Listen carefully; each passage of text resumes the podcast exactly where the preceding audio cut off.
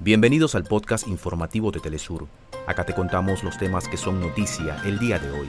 Comenzamos. Sudáfrica acoge la segunda jornada de la quinta cumbre los BRICS. En agenda está la creación de una moneda común, el impulso de diálogos de paz y las solicitudes de ingreso al bloque multinacional de 23 países. En Argentina, el gobierno denunció que grupos ligados al candidato presidencial Javier Milei han perpetrado robos y saqueos en distintas localidades para desestabilizar el país. República Dominicana y Haití se preparan para la llegada de la tormenta tropical Franklin.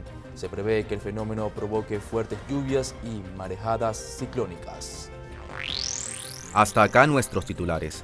Para más información recuerda que puedes ingresar a www.telesurtv.net.